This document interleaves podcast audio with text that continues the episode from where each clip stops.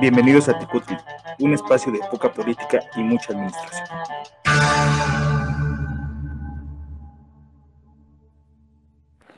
Hola, ¿qué tal? Bienvenidos a este su espacio Tecutli. Eh, hoy en el programa número 18 tendremos en el bomberazo la constancia fiscal. Para la sección del panóptico hablaremos del delito de peculado. Y por último, en gotitas de administración, hablaremos del día 12 de junio que entra en vigor la Ley Federal de Transparencia y Acceso a la Información Pública Gubernamental. Este programa tiene por título Con transparencia no hay peculado. El bomberazo. Hola, hola, pues qué, con la novedad, hasta ya lo hicimos en meme, nosotros tenemos que realizar un nuevo trámite fiscal llamada la constancia fiscal, que el mismo SAT nos las está solicitando. Se supone que esta constancia es el documento que te va a avalar a ti como trabajador qué tipo de estatus tienes como contribuyente. Claro, considerando solamente a los trabajadores formales los que son asalariados o que tienen algún tipo de salario fijo para entregar este tipo de constancias a sus, eh, al, digamos, que a la persona que lo está contratando. ¿De dónde viene esta constancia fiscal? Bueno, fue establecido con las nuevas reformas fiscales del ejercicio de 2022, en donde dice que obliga al SAT solicitar a las empresas o empleadores realizar una actualización de los datos de sus trabajadores. Este tipo de obligación para la que la empresa emita ciertos comprobantes denomina para la versión 4.0 de factura electrónica ante el SAT. Pero aquí, ¿cuál fue todo el rollo y cuál fue todo el problema que se presentó? Primero, como típico, los mexicanos dejamos todo al último, eh, no tenemos nuestros datos actualizados y mucho menos con el fisco porque no queremos que nos cobren más impuestos o queremos pasar desapercibidos. Y otro, pues fue la supuesta plataforma que utiliza el SAT para emitirte la misma eh, información que, que, él tiene para que te lo dé el papelito es a ti y tú se lo des a las empresas o a tu empleador y el empleador se la emita otra vez al SAT. Es decir, regresar nuevamente la información. Aquí, ¿cuál es el problema que ven los empleadores? Bueno, aquí dicen que, pues, si el dato que eh, la persona que pone como domicilio fiscal no coincide con el que realmente en donde realmente vive, entonces la plataforma te va a mostrar un error y por lo tanto no puedes actualizarlo. Y aquí es donde vuelve otra vez la confianza en el ciudadano, ciudadano en donde, en donde sí dice realmente la verdad sobre sus datos o no, porque algunos darán un domicilio en otro lugar, el de la suegra, el de la tía, el de cuando era soltero, o uno que no existe, por el simplemente hecho de no estar dentro del ojo del huracán del SAT, o pues los clásicos ciudadanos cumplidos como uno, ¿verdad? Que sí dice toda la verdad ante el SAT, aunque le duela pues pagar los impuestos. ¿Cuáles son los eh, datos que debe de dar la empresa al SAT? Bueno, tiene que entregarle el registro federal de contribuyente, su régimen fiscal y el domicilio registrado. Y pues bueno, como debido a la falta de por parte del ciudadano en dar estos datos y por la falla en la plataforma era muy lento debido a que muchas personas querían solicitarla y eso si le agregamos que pues el sistema que te está manejando las citas ante el instituto pues no había, entonces pues dieron una prórroga para que se emitieran estas constancias para el primero de enero del 2023 y que ya no fuera para el primero de julio del 2022. Entonces ya puedes estar un poquito más tranquilo. Pues a, aquellos que nos están escuchando, pues si todavía no pueden eh, tener su constancia fiscal, les dieron un respiro más. Sin embargo, bueno, eh, aquí creo que el punto de cuestionamiento en lo que podemos estar es tanto el SAT desconfía del ciudadano en cuanto a sus datos fiscales o es una estrategia para poder incautar a las personas que están de forma informal y así poder tener un poquito más de ingresos para todos los proyectos, planes y programas que el gobierno aún presente quiera realizar. No sé qué mis compañeros piensen, pero yo, yo pienso que es abrir toda esa base fiscal que necesita el SAT y poder aumentar los ingresos. ¿Qué opinan ustedes? Pues yo creo que principalmente, como dices, es actualizar los domicilios fiscales, porque en muchos trabajos, en muchas empresas, con tal de simplificar a, alguno de los trámites, ponían direcciones así como que muy genéricas en la creación de los RFCs en algunos casos, porque de ahí a ampliar la base grabable me parece un poco más complicado. Y justamente por lo que decías, Nenet, este requisito se pide principalmente a personas que ya están en un trabajo formal, por así decirlo, y que ya están pagando su respectivo este, impuesto sobre la renta. Es un trámite más que le están imponiendo a los contribuyentes cautivos que ya tiene este, el sistema de administración tributaria, que ha sido una queja reiterativa, que justamente se le carga más la mano siempre al contribuyente cautivo, aunque también es una realidad lo que, con, lo que comentabas. Como ciudadanos, muchos no tenemos la costumbre de tener nuestros documentos y nuestros papeles en orden. Pensamos que si de plano miramos hacia otro lado este, y no hacia las obligaciones que tenemos ante Hacienda, eh, Hacienda nunca nos va a encontrar, nunca nos va a cobrar, ¿no? Siendo que a veces es más simple o es más sencillo o es mejor tener las cosas en orden. Eh, y pues es eso, principalmente, y algo que siempre hemos comentado aquí en el programa, independientemente de cualquier cosa, independientemente si eh, nos cae bien o nos cae bien el SAT, no hay nada como tener nuestra situación fiscal en orden. Bueno, lo cierto es que el hecho de que las empresas estén pidiendo esta constancia de situación fiscal eh, no tiene exactamente que ver, que ver con el SAT. Inclusive en algunos organismos no se pidió la constancia como tal, pero sí se pidió una actualización de la base de datos. Entonces, realmente han sido las empresas las que han eh, decidido que a fin de evitar problemas como el que no cuentan con los datos correctos para poder emitir el CFDI correspondiente, bueno, este, están solicitándole a los trabajadores que ellos hagan ese trámite para que empate y eh, puedan, puedan realizar eh, realmente la, deducción correspondiente. Esto a mí me parece interesante porque en realidad sí nos lleva a una actualización, a una actualización de datos que me parece que de repente sí es importante porque en algunas ocasiones eh, te das de alta con una empresa o sobre todo cuando eres trabajador, te das de alta con una empresa y si tú vas cambiando a lo largo de tu vida laboral, regularmente no actualizamos este, e, este eh, domicilio. Y entonces esto nos va a obligar forzosamente a generar una actualización. Sin embargo, creo que, bueno, el, digamos que no se previó una, dos cosas. Primero, que tenemos un sistema de, citas del SAT en el que está saturado por una, porque venimos de una pandemia en donde se habían cerrado las oficinas y se había postergado la atención a las personas o se había dado de manera muy paulatina.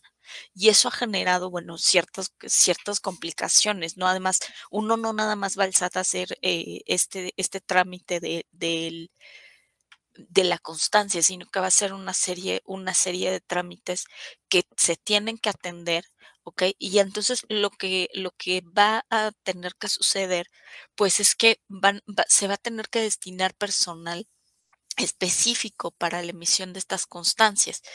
Y eh, parte de la postergación de la entrada en vigor hasta, hasta enero, pues es justamente quizá para dar este tiempo de que la gente pueda eh, ir haciendo esta pues esta actualización de datos y este trámite de esta situación fiscal que tienen frente a Hacienda.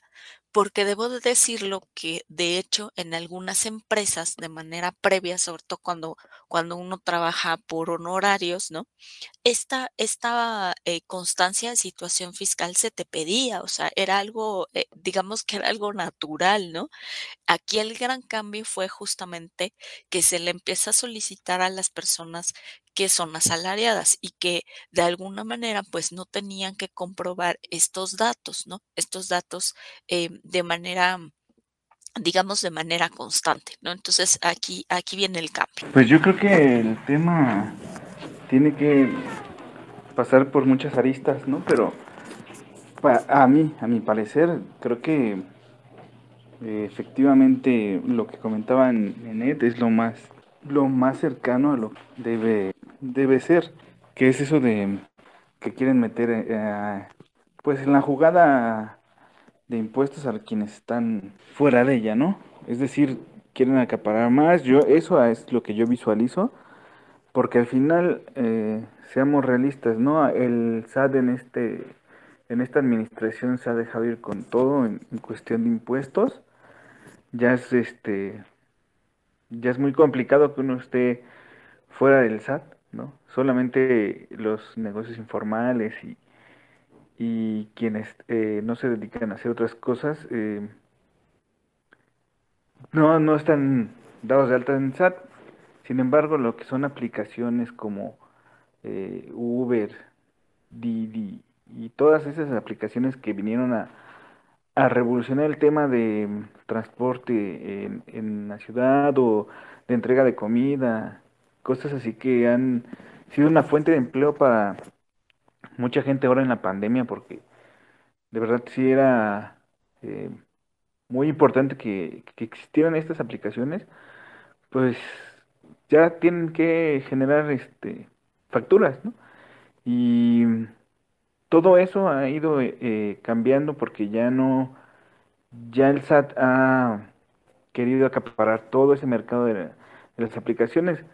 También ya en cuestión de venta de ropa antes Recuerdo que, que las personas hacían hasta sus en vivos para vender ropa por, por internet, por Facebook, y ahora pues ya también tienen que empezar a, a pagar ese tipo de impuestos, ¿no? Digo, ojalá el que la gente pague sus impuestos y que haya más gente con sus constancias fiscales, pues de verdad se vea reflejado en lo que sean mejores servicios y mejor calidad de vida para las personas y que no solamente sea una este forma de tener una caja chica, porque al final seamos realistas, no no se ha podido demostrar que todo el dinero que entra del SAT sea retribuido en servicios para la ciudadanía. Entonces, para mí es eso, que quiere meter en cintura a quienes no han entrado todavía en el aro del SAT que es muy complicado, sí, porque hay mucha gente que está fuera, ¿no? De, de en negocios, en negocios que no, que no tienen, eh, pues, que no, que no generan un mayor ingreso y que al final les quieren meter ahí un impuesto que, que realmente, pues, es mucho lo que se paga de impuestos, ¿no? Y duele ver a veces que cuando llegan las quincenas, pues son dos mil o tres mil pesos menos de puros impuestos, ¿no? Y dice uno, bueno, ¿a dónde se va todo ese dinero, no? Pero ojalá algún día podamos descubrir hasta dónde llega ese dinero. Pues yo escuchándolos, ahorita me surgió otra pregunta. Ahorita son asalariados de parte privada.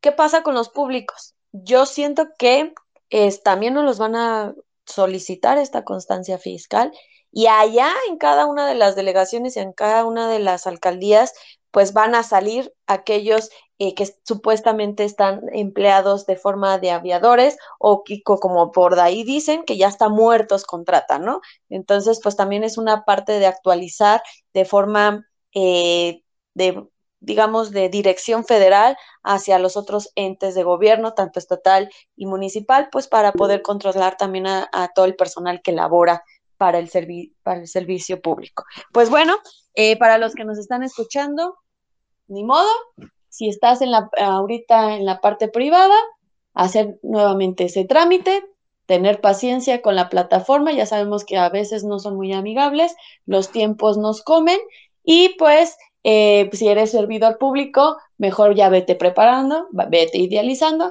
que estos tipos de trámites burocráticos también van a, aumentar Posteriormente les tocará también a, las, a los contribuyentes morales algún tipo de impuesto, algún tipo de requisito, algún tipo de papeleo.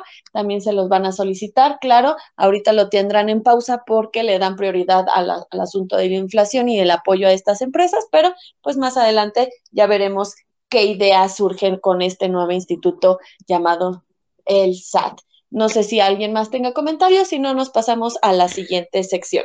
No, sin nada más una eh, eh, una especificación ahí, como la facturación 4.0, o bueno, en parte esta constancia de situación fiscal surge por la implementación de la facturación 4.0, independientemente si eres sector público o sector privado, van ya están pidiendo estas constancias de situación fiscal, porque todo el mundo lo va a necesitar para este esta implementación de la de la facturación 4.0 y los FDIs aunque sean de recibos de pago de servidores públicos, por así decirlo, también van a necesitarlo. Y ya en muchos lugares ya la empezaron a pedir.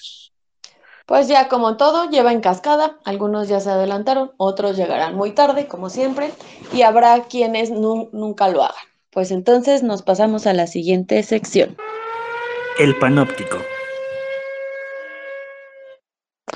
Pues en el panóptico de, esta, de este programa se nos ocurrió eh, hablar de una situación eh, muy vergonzosa, por así decirlo, pero que con noticias recientes pues surge un poquito a la luz, que es justamente algunas cuestiones de los delitos que pueden llegar a cometer los servidores públicos en el eh, desempeño de sus funciones. Hemos hablado en ocasiones anteriores acerca de el papel que juega la fiscalización, la auditoría y cosas por el estilo en diferentes ámbitos del sector público. Sin embargo, hay un punto, hay un momento donde las faltas en las que incurren los servidores públicos dejan de ser un una cuestión administrativa, deja de ser una cuestión que solamente vigile la Auditoría Superior de la Fiscalización, por, por decirlo de cierta forma. Ya lo habíamos comentado, decíamos que era un tanto limitada eh, la esfera de acción de este tipo de eh, mecanismos como, como lo es la Auditoría y la Fiscalización. Em, si hay un punto, si hay un momento en donde pueden pasar a algo más grave. En este caso, hablamos en concreto del peculado. El peculado que es una tipificación de un delito en el Código Penal, el cual estipula que es ese acto cuando una persona encargada de el cuidado, la administración de recursos públicos, extrae o literalmente se roba parte de ese recurso público. Pues yo creo que más que pena me daría indignación. Sí, como lo mencionas, este tipo de delito se persigue pues por cuestiones o intereses políticos y no es la primera vez que surge. Eh, yo me acuerdo, ¿no? de mis memorias, que creo que el más sonado o el primero en, haber sido señalado por este delito, pues fue el de Tabasco, el, el Granier, y que poco a poco fueron surgiendo exgobernadores con este delito que eran, pues digamos, del partido contrario al que estaba gobernando. Y al parecer en esta nueva administración, pues le dan prioridad ante, eh, digamos, la corrupción, ¿no? Combatirla ante, desde arriba para abajo, como él mencionaba, ¿no? El, presidente que se hay que se barrer de, de arriba hacia abajo y que poco a poco, aparte de los gobernadores, pues ya saldrán que a las alcaldesas o eh, alcaldes, regidores, y yo también esperaría que surgieran, ¿no? Algunos diputados y algunos senadores en este tipo de cuestiones, porque todos lo sabemos, es como el clásico chisme, pero que nadie quiere discutir, pues que también ellos no quedan, y este, digamos, como blancas palomas en que ellos pues sí hacen su trabajo y no están en ningún tipo de delito.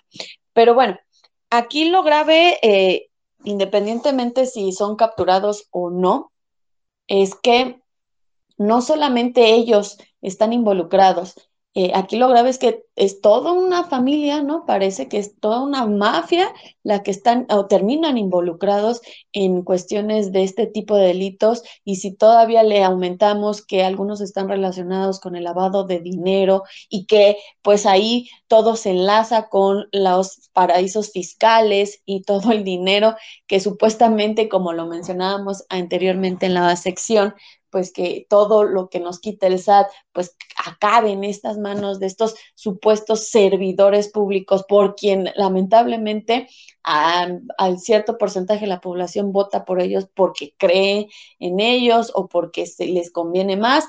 Yo que sé muchas razones, pues terminan estando fuera de México. Ahí podrían, podrías tener, eh, Tlacalel, alguna de tus respuestas de, de, dónde o hacia dónde va todo ese dinero que el SAT te quita, ¿no? Pues precisamente en el bolsillo de ellos, en alguna empresa inventada por ellos o en alguno de sus eh, lujos que se dan sus familiares, como por ejemplo, eh, se me viene el gobernador de Puebla, ¿no? Que pues hace meses, pues ya también fue, eh, digamos, señalada, eh, procesada o ya está en el proceso, no, no, no recuerdo bien, pues su esposa. Y luego tenemos también al secretario, eh, donde hasta ayer salió la noticia que también descubrieron que la hermana estaba involucrada con este tipo de delito. Entonces, pues bueno, Lamentablemente, aquí podemos ver un gran ejemplo de lo que no se debe de hacer como un servidor público y que en ninguna de esas características entra en lo que nosotros podríamos decir lo que es un buen gobernante, un buen líder de Estado o un servidor público. A mí lo que me parece más triste es que en realidad creo que el peculado se da más de lo que se, se dice, ¿no? Porque una de las características que justamente este ilícito tiene, pues es el uso de, fondos públicos para promover esta imagen eh, social o política de una persona. Y eso lo vemos realmente, vemos como gobernadores, em, diputados, senadores, pues van, van utilizando estos fondos públicos para hacerse una promoción, ¿no? Sobre todo ahorita que estamos ya viendo la carrera previa al, al 2024, pues vemos cómo estos, esos eh, fondos públicos se terminan destinando no solamente a las acciones de gobierno, sino más bien a una figura particular. Y eso, ahí estamos hablando también de un delito que muchas veces no se reconoce o no se quiere reconocer, porque quizá aquí pasa un poco eh, como el de, bueno, pues que tire la primera piedra el que esté libre de pecado, ¿no?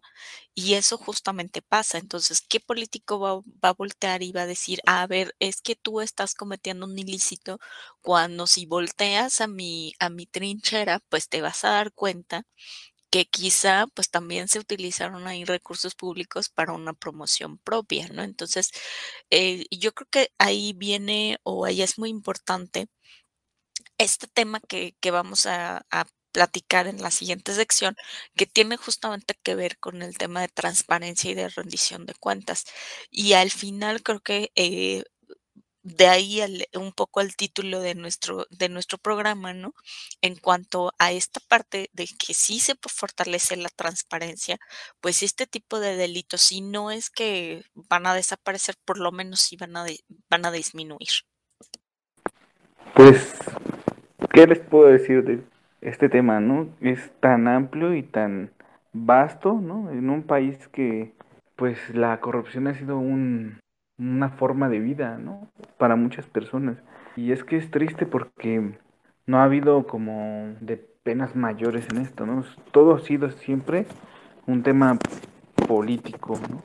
Siempre ha sido un tema político y es triste que en la administración esté tan metida la, la política, ¿no? Porque, bueno, lo vemos, lo vimos con la estafa maestra, la única culpable es Rosario Robles, ¿no? Sigue pagando culpas y creo que detrás de ella debe haber un grupo sumamente importante de personas. Ahora bien, estaba escuchando apenas lo de una empresa de internet que acaba de rescatar esta administración, que también estuvo acusada de desvío de recursos esa empresa. Entonces, por increíble que parezca, en realidad están sucediendo cosas, algunas personas se están negando a ver. Es importante que todos, todos estemos al pendiente de lo que está pasando en este país, no solamente los que se dedican a la administración, o los servidores públicos, sino también eh, la ciudadanía en general, ya debe poner mayor atención en lo que está pasando, ¿no? Debemos de ser más responsables y también tener más crítica acerca de la administración.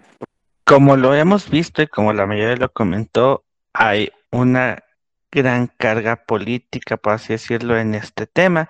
Normalmente lo vemos de esta manera. La política afecta negativamente la administración.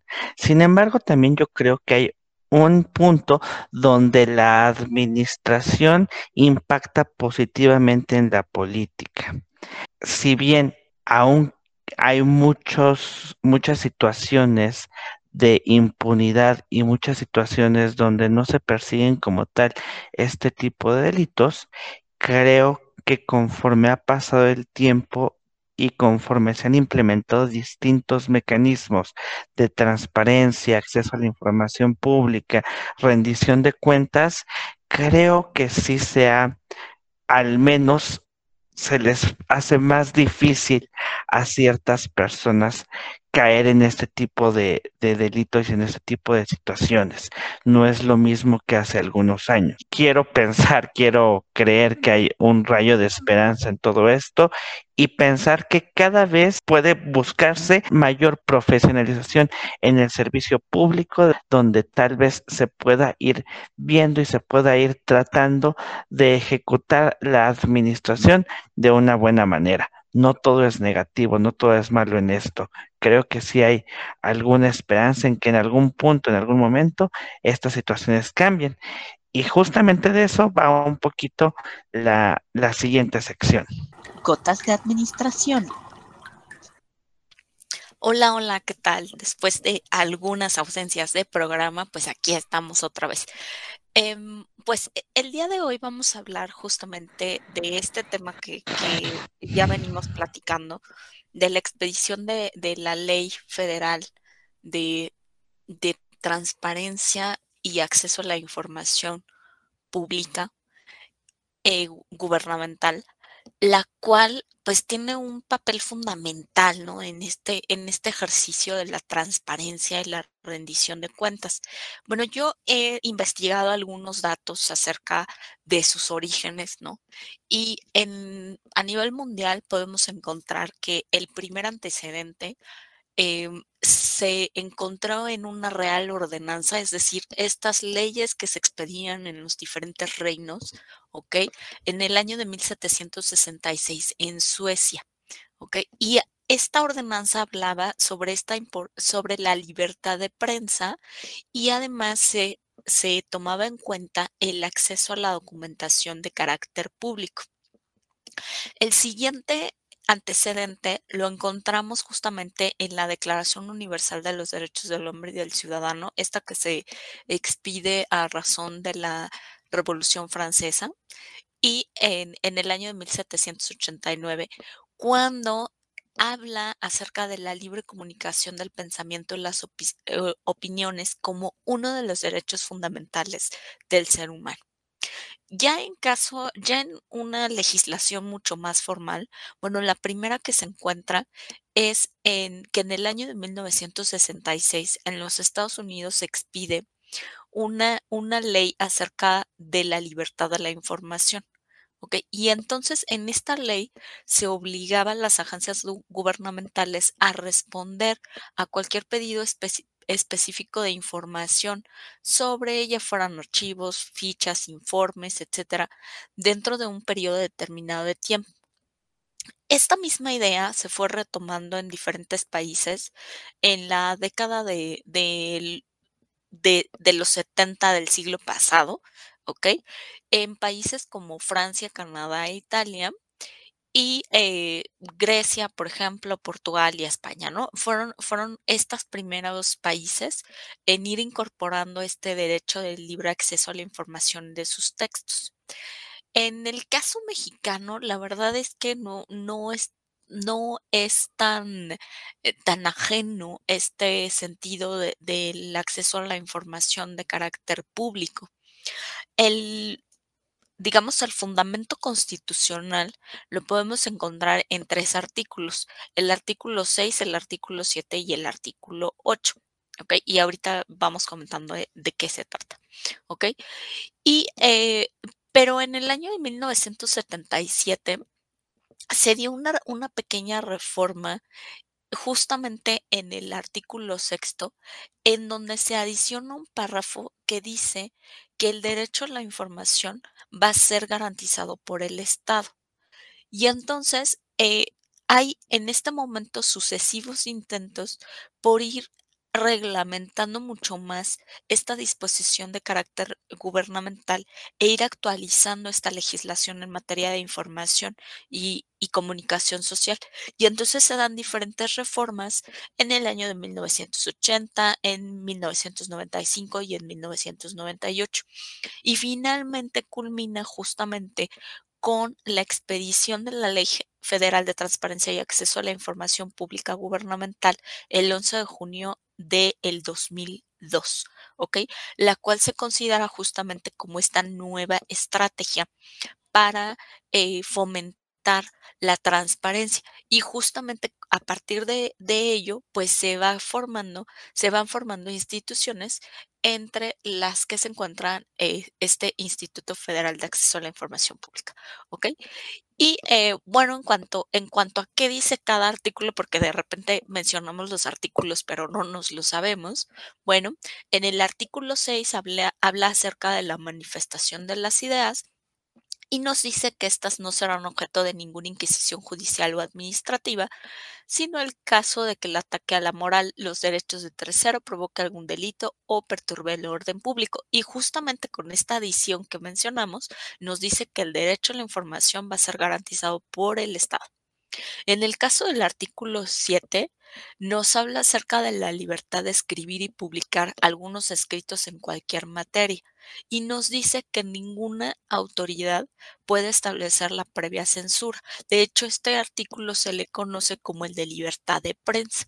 Y finalmente, el artículo 8, que es el que nos compete, nos dice que los funcionarios y empleados públicos van a respetar el ejercicio del derecho de petición siempre que ésta se formule por escrito de manera pacífica y respetuosa, pero en materia política solo van a poder hacer uso de este derecho los ciudadanos mexicanos. Entonces, de esta es el sustento jurídico que tenemos para eh, el tema de transparencia y rendición de cuentas el cual ha ido construyendo toda una legislación que ha obligado a los gobiernos a emitir eh, información que sea de carácter público y que las personas tengan acceso a él y en caso de, de, que soliciten algo más de información, pues tienen que hacer una petición al instituto correspondiente. Y de la misma manera, pues se han ido generando diferentes leyes en esta materia en los diferentes estados. Entonces, no sé ustedes que han escuchado, que conocen, para ir platicando un poquito, compañeros. Yo comentaba hace un ratito que justamente cada vez se dificulta más para algunos, algunas personas cometer actos ilícitos dentro de la administración pública porque justamente los mecanismos de acceso a la información, de rendición de cuentas, de transparencia, se vuelven más complejos. Yo recuerdo hace algunos tiempos, algunos años, eh, para tratar de evadir un poco esta cuestión de la ley de transparencia, de, de poder dar información pública, todo se empezaba a clasificar como confidencial y, y, se clasificaba como de seguridad nacional, cosas por el estilo, todo a lo loco. Justamente eh, el Instituto eh, Nacional en, este, en ese entonces de Acceso a la Información, el federal, perdón, en ese entonces el IFAI, se daba cuenta de este tipo de cuestiones y fueron haciendo más complejos los, los mecanismos. Ahora, para poder clasificar un documento como confidencial y negarlo, eh, pues hay todo un comité para poder, este, para poder catalogarlo de esta manera. Por lo tanto, ahora ya hay más documentos que pueda, los cuales puede acceder un ciudadano. Em, aunque hay que reconocer que sigue siendo complicado. Tú entras a la plataforma, haces la solicitud, eh, pero te siguen entregando a veces información como quieren, información que no corresponde a lo que te pediste, o se tardan mucho tiempo en responder. Igual, para esto hay algunas salvedades, los recursos de revisión, que cada vez se ponen más y más estrictos.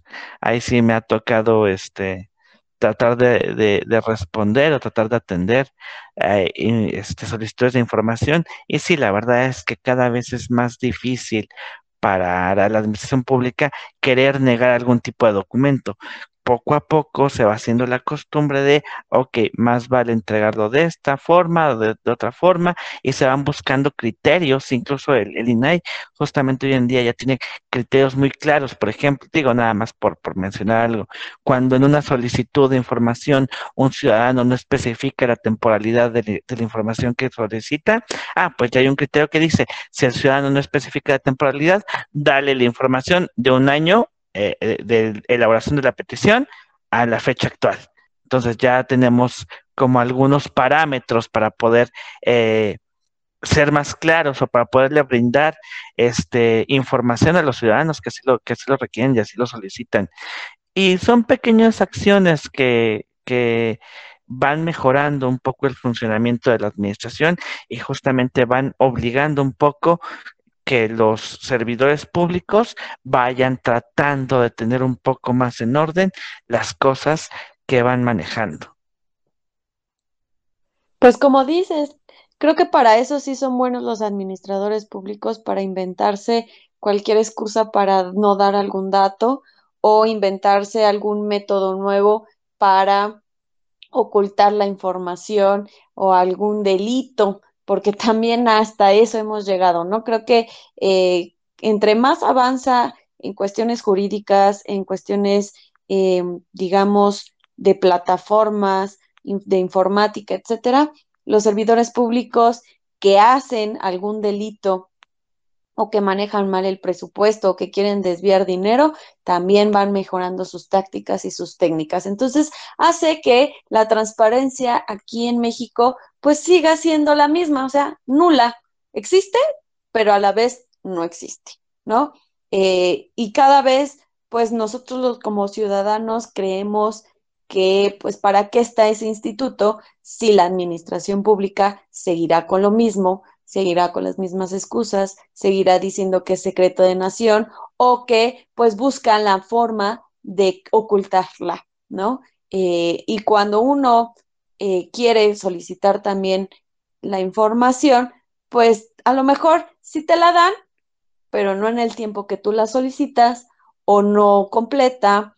Y entonces, pues esto se hace todo un círculo vicioso. Y aquí es donde uno se pregunta, ¿realmente eh, ¿Es necesario gastar dinero en un instituto que a lo mejor nada más está simulando o que nada más está atendiendo 10 eh, casos de mil, ¿no?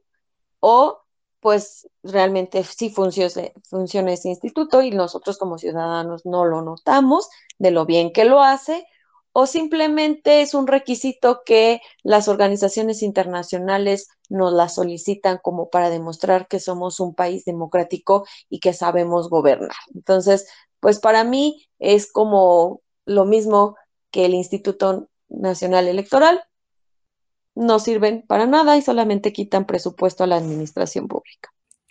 Yo creo que más bien habría que fortalecerlos, ¿no? Más que decir no sirve como tal, Pienso yo que más bien habría que fortalecer estos mecanismos porque yo estoy plenamente convencida y lo hemos platicado muchas veces en estos programas eh, el hecho de que tenemos que fortalecer esta transparencia, esta rendición de cuentas, que realmente existan sanciones para, para estos funcionarios que no están haciendo las cosas bien. Y por qué no también ponerle palomita a quienes sí están haciendo su trabajo bien, a quienes realmente están utilizando los recursos como deben de ser. Y que el, el hecho de que estos mecanismos se vean mucho más fortalecidos, pues justamente nos va a permitir permitir que dejemos de ver en las noticias a diferentes eh, gobernadores, eh, diputados, senadores, ¿no?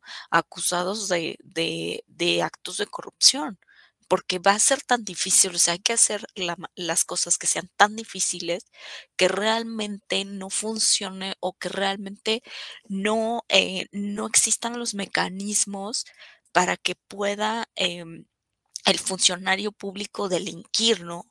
O este, desviar los recursos hacia, otro, hacia otros fines. Entonces, eh, yo más, más que decir que se quite, yo más bien diría fortalezcase, ¿no? Fortalezcase que realmente yo como ciudadano tenga acceso a esta información, que realmente funcione y que justamente deje de aparentar, sino que sea un mecanismo para que efectivamente la gente que necesita saber algo, pues lo pueda saber, ¿no? Lo pueda conocer y tengamos como ciudadanos este acceso a esta información de carácter gubernamental. Entonces, bueno, ahí está, como siempre, la invitación a eh, pues ir, ir trabajando en estos mecanismos que permitan fortalecer a nuestro, a nuestro país en estos, en estos aspectos. Y bueno, sin otro, sin otro comentario, bueno, eh, voy a permitir despedirme, ¿no? Deseando que tengan un, un, excelente, un excelente día, noche en el momento en que nos escuches. Y como siempre, pues invitarte a, a seguirnos en, en, nuestras redes sociales, a eh, suscribirte a nuestro canal y a colocarnos en los comentarios ¿Cuáles son esos temas que te interesarían conocer acerca de la administración en los tres órdenes de gobierno y que podamos tratar en estos programas? Te esperamos la siguiente vez. Cuídate mucho. Bye. Bueno, antes de despedirme, quería dar mi punto de vista acerca de del IFAI. Este, pues ya hice como 19 años por ahí, estaba yo haciendo el servicio social en un ayuntamiento y recuerdo que eh, el acceso a la información venía, pues estaba en pañales. Y cuando uno quería pedir alguna información, se llenaba una papeleta, eran unas papeletas pequeñas en donde uno solicitaba la información. Ah, en el área era planeación, ahí es donde, en planeación es donde llegó el área de acceso a la información. Y recuerdo que,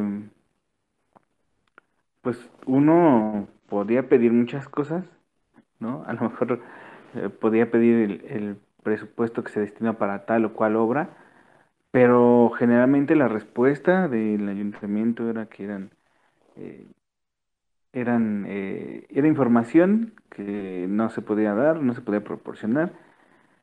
Lo que sí siempre eran respuestas adaptadas era pedían alguna información pública, alguna convocatoria, cuando se pedía algún mapa, cuando se pedía algún mapa de cómo estaba la red hidráulica del municipio y esas cosas, pues eso no se negaba la información. Pero si uno iba más allá acerca de los presupuestos, de en qué se destinó tal dinero, ¿no? Eh, quién ganó, uh, quién salió sorteado, beneficiado con algunas becas, X, Y o Z, siempre la respuesta era esa información no está disponible, esa información no se puede proporcionar, este, etcétera, etcétera. Hace poco, eh, hace unos meses, ¿no? Esta administración pretendía que las obras de alto impacto que genera la administración también eh, fueran clasificadas como de seguridad nacional y que se guardara información por 12 años para que nadie pudiera pudiera tener acceso a ella. Entonces, creo que sí es complicado que tengamos un, un, instituto, un instituto nacional de acceso a la información en donde no podemos accesar a toda la información porque hay información clasificada. Como bien lo decía Adel, eh, sí, hay, hay mejoras, claro que sí, porque yo lo, lo noté, yo desde, desde ese 19 años que les comento, llegó ahí el departamento de acceso a la información, pues yo me daba cuenta que pues todo era muy cerrado.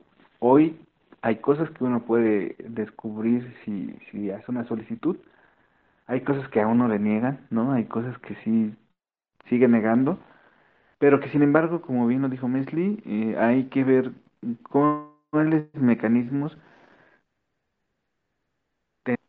hacerse para que estos eh, institutos sean funcionales. Yo aquí quiero abrir el debate para un próximo programa acerca del INE, porque aquí ya eh, Nenet abrió el debate ¿no? sobre el INE y creo que es un tema importante. Yo sé que no hablamos aquí de política, vamos a verlo por el lado administrativo del INE. Creo que va a ser un debate muy interesante, justo en la ya un año de que sea la elección para gobernador en el Estado de México, se me hace muy un tema muy interesante hablar de sobre el INE. Entonces, pues mi punto de vista es que sí, efectivamente tenemos que mejorar los mecanismos que existen para poder tener institutos nacionales de acceso a la información electoral y cualquier instituto que se dedique a regular y mejorar la calidad de vida de los ciudadanos, pues tenemos que tener los mecanismos correctos para que sean funcionales. Eso es lo que deben de ser funcionales porque para eso fue su creación. Claro que le entramos a ese debate con el INE y pues para los que nos escuchan, recuerden yo soy Nenet y los veo en el próximo programa. Hasta luego. Se despide de ustedes su amigo Que pasen un excelente día. Se despide Tlacaele de ustedes. Que nos escuchen la próxima vez.